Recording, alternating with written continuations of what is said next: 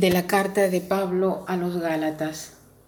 Hermanos, me extraña mucho que tan fácilmente hayan abandonado ustedes a Dios Padre, quien los llamó a vivir en la gracia de Cristo y que sigan otro evangelio. No es que exista otro evangelio, lo que pasa es que hay algunos que los perturban a ustedes tratando de cambiar el evangelio de Cristo. Pero sépanlo bien, si alguien, yo mismo o un ángel enviado del cielo, les predicara un evangelio distinto del que les hemos predicado, que sea maldito. Se lo acabo de decir, pero se lo repito. Si alguno les predica un evangelio distinto del que ustedes han recibido, que sea maldito. ¿A quién creen que trato de agradar con lo que acabo de decir?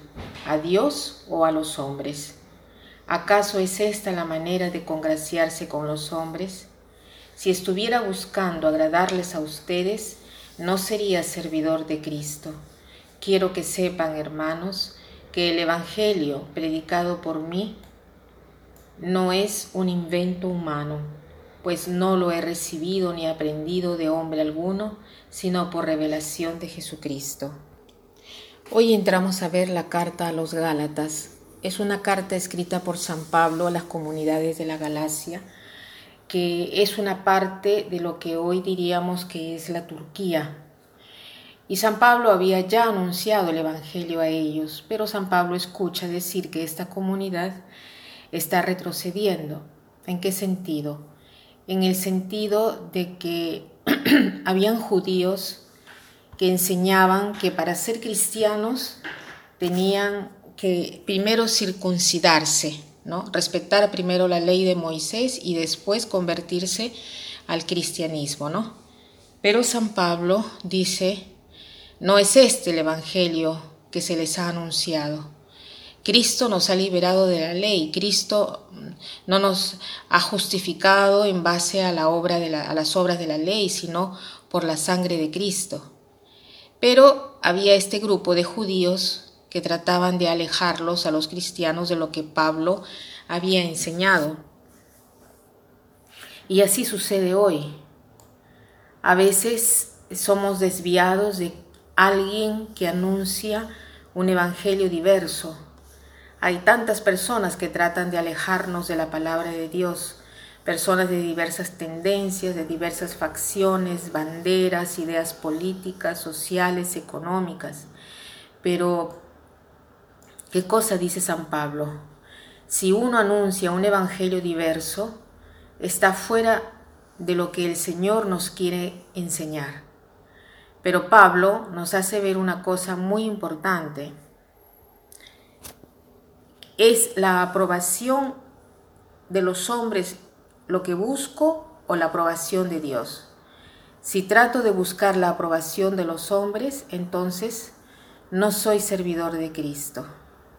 Quien anuncia un evangelio diverso al de Pablo, que ha recibido directamente por revelación de Jesús, es porque tiene miedo de no ser aceptado por los hombres, ¿no? Porque el Evangelio de Cristo no es una cosa que consuela y basta, es una cosa que te empuja a obrar, a esforzarte y tantas veces puede ser incómodo. Entonces las personas no quieren sentir el Evangelio, sino que quieren sentir las cosas cómodas, las cosas que le gustan. Si uno trata de gustar a los hombres, no dice pues la verdad.